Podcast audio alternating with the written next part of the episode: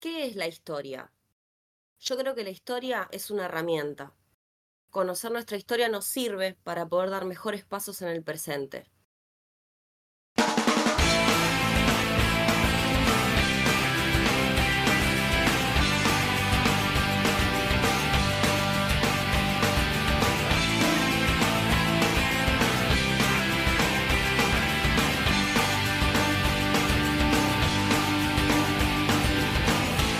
Tantos años y el tiempo no borró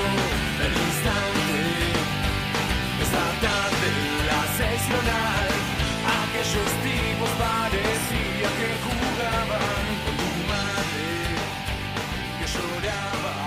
Hola, ¿qué tal Platas? Bienvenidos una vez más a La Forma del Cine. Hoy es 24 de marzo y acá en Argentina, como todos los años, recordamos el comienzo de la dictadura cívico-militar de 1976, de uno de los periodos más oscuros de nuestra historia, que creo que a pesar de todos los discursos que surgen eventualmente tratando de desmentir, tratando de olvidar, tratando de borrar,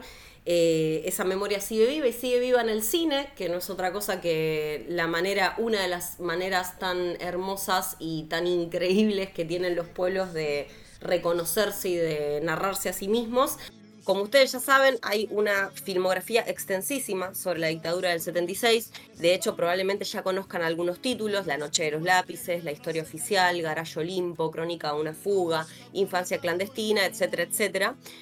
pero nosotras hoy les queremos traer dos películas que no son tan conocidas, que ambas se estrenaron en la última década, ambas están disponibles de manera gratuita en la plataforma Cinear, así que no tienen excusas para ir a visitarlas. La cita que les leí al inicio de este episodio pertenece a Sinfonía para Ana, película de 2017 dirigida por Ernesto Ardito y Dirna Molina. Es la adaptación de una novela de 2004 del mismo nombre, escrita por Gaby Miek, en la que ella cuenta su adolescencia en el Nacional Buenos Aires y la historia de su amiga Malena Gallardo, que es la verdadera Ana de esta historia y la estudiante desaparecida más jovencita, más chica del Colegio Nacional.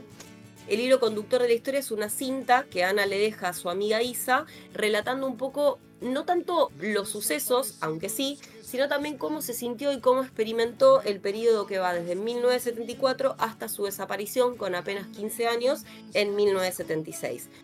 Los directores, Ardito y Molina, son pareja hace muchos años y de hecho llegan a esta historia porque una de sus hijas, que también estudió en el Nacional, se encontró con el libro. No era una temática desconocida para ellos, es más, en aquel momento estaban trabajando en un documental para Canal Encuentro que se llama El futuro es nuestro y que cuenta casos reales de alumnos desaparecidos que integraban la agrupación La UES en aquel momento. Y la diferencia de esta peli, o lo que la destaca en comparación con la filmografía que les mencioné más arriba, y la filmografía en general que existe sobre la dictadura, es que en general las películas empiezan a contar a partir de 1976 y están más centradas en los enfrentamientos, en los secuestros, en las torturas en los centros clandestinos de detención.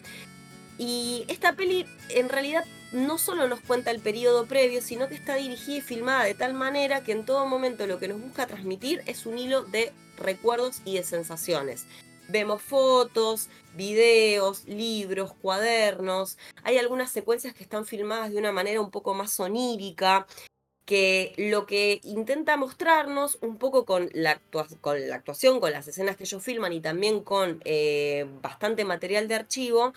es cómo la violencia creciente en el país convive con la, vida, con la vida de un grupo de adolescentes que son como cualquier adolescente, que también se están enamorando por primera vez, que tienen amistad, complicidad, que tienen una vida de colegio normal, o por lo menos bastante normal, hasta que de a poco empiezan también a romperse esas estructuras. Y nos cuenta el amor por la militancia, qué, qué es lo que los motivó a empezar a militar en el colegio cómo esa militancia se empezó a, mm, empezó a dejar de ser un enfrentamiento boludo con un compañero del PCR por quién cuelga la ficha en tal lugar y de repente empieza a ser una cuestión de vida o muerte. Todas las estrategias que van tejiendo para hacerle frente al miedo, para protegerse a sí mismos, para proteger a sus familias, y cómo justamente esto, la presencia de la muerte que está tan cercana,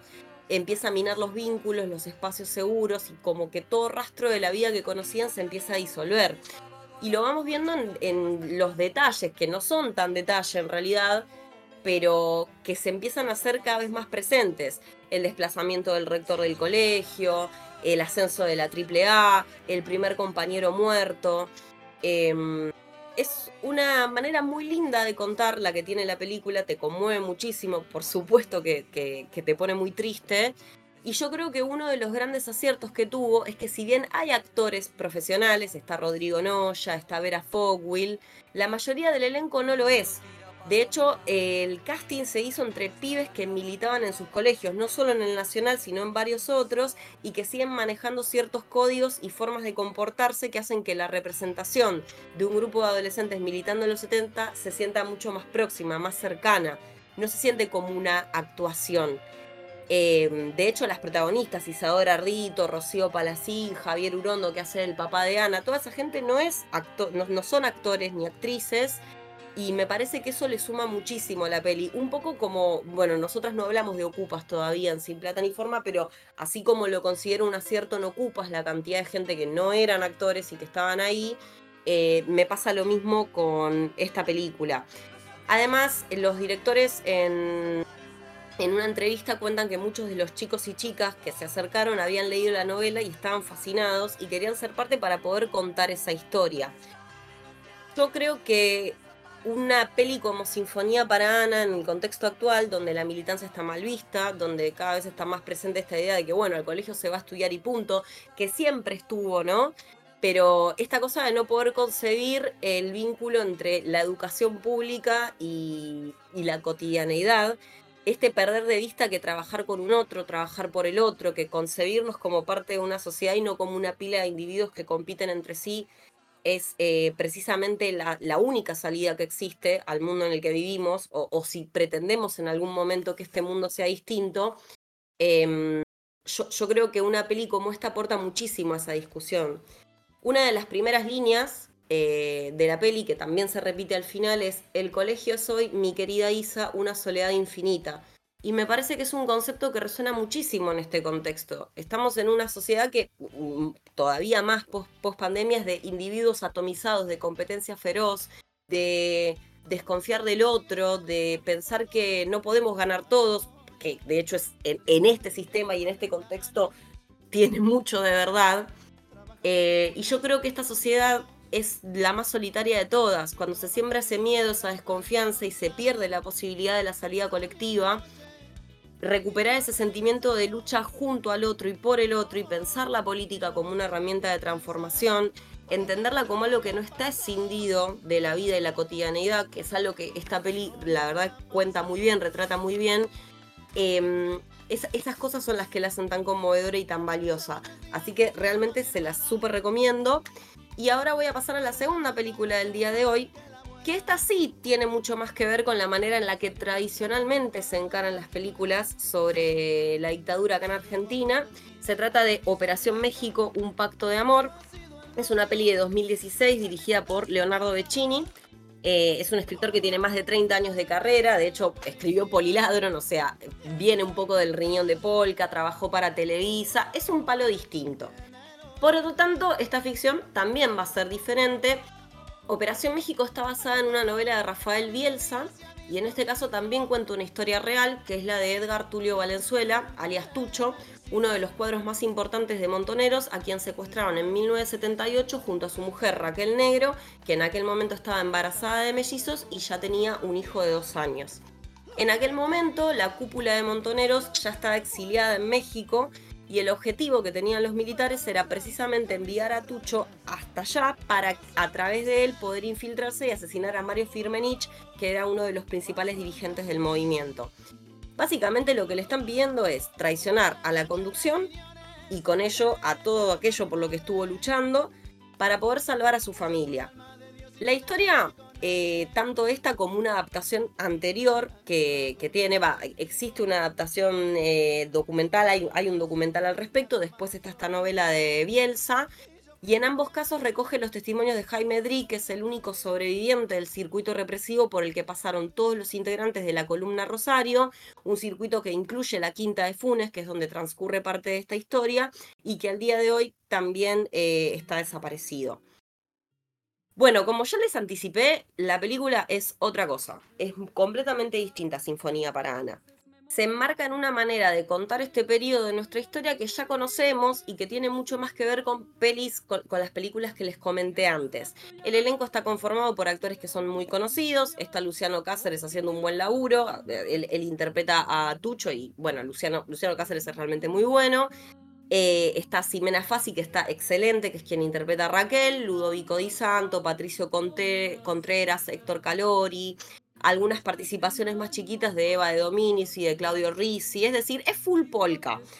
Eh, el registro es mucho más, se aproxima mucho más a lo que es el registro clásico de la ficción argentina más mainstream. El tipo de planos que usa, la música, que a mí en lo particular no me gustó tanto. eh, una narrativa mucho más lineal, está,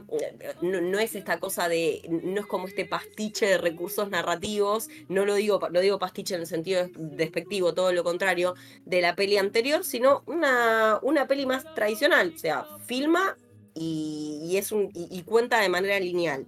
No se van a encontrar con sorpresas, no significa que sea una mala película, o sea, tiene bastante ritmo, te mantiene enganchado, estás todo el tiempo en suspenso, tiene un poco de más escenas de acción, entre comillas, porque con esto obviamente no quiero decir que sea una peli de Van Damme.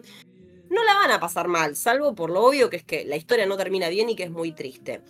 Lo que sí me pasó a mí es que el registro polka no me permitió disfrutarla tanto y cuando me puse a investigar para grabar este episodio, me encontré con que los hijos de Tucho y Raquel, que son, bueno, una, la melliza Sabrina, que todavía está buscando a su hermano, Sebastián, que era el hijo de Raquel que les mencioné antes, y Matías, el hijo de Tucho, tampoco estuvieron de acuerdo con la manera en que se contó la historia de sus padres. Las críticas de ellos se centran puntualmente en que consideran que la película no logró retratar en toda su complejidad cómo funcionaba la Quinta de Funes como centro clandestino de detención, que a diferencia de otros lugares como la ESMA o el Pozo de Quilmes, no operaba con torturas, sino que lo que pretendían era que los detenidos cambiaran sus identidades políticas y se plegaran a la propuesta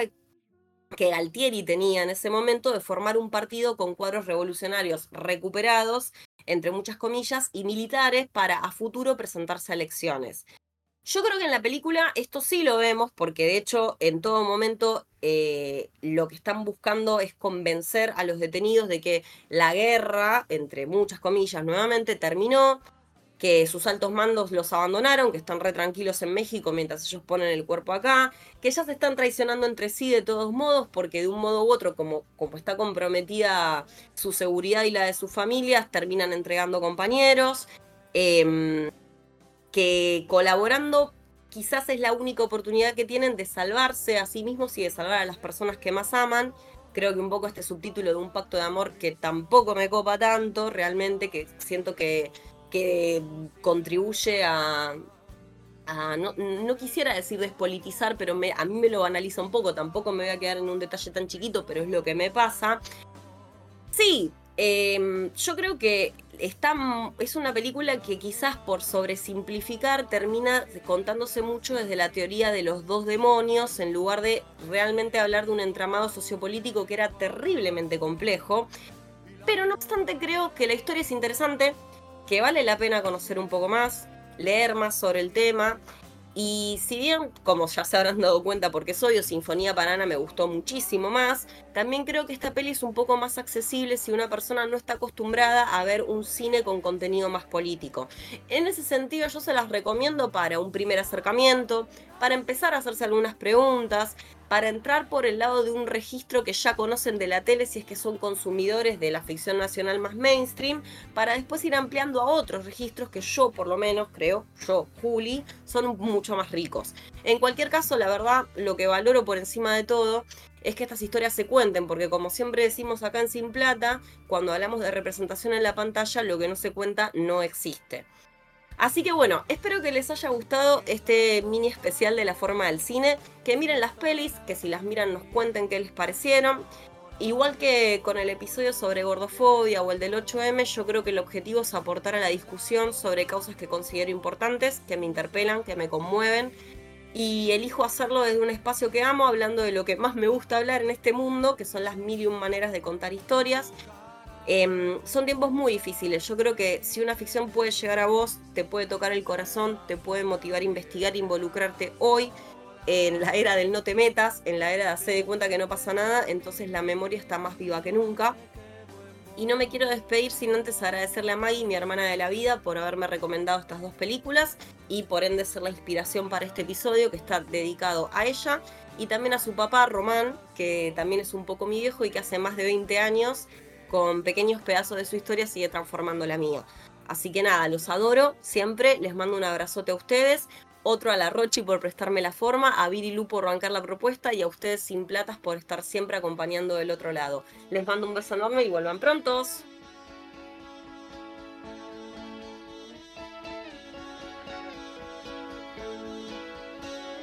¿Quién sabe Alicia este país no estuvo hecho porque sí? Te vas a ir, vas a salir, pero te quedas donde más vas a ir. Y es que aquí, sabes, el trabalenguas, trabalenguas, el asesino te asesina y es mucho para ti. Se acabó ese juego que te hacía.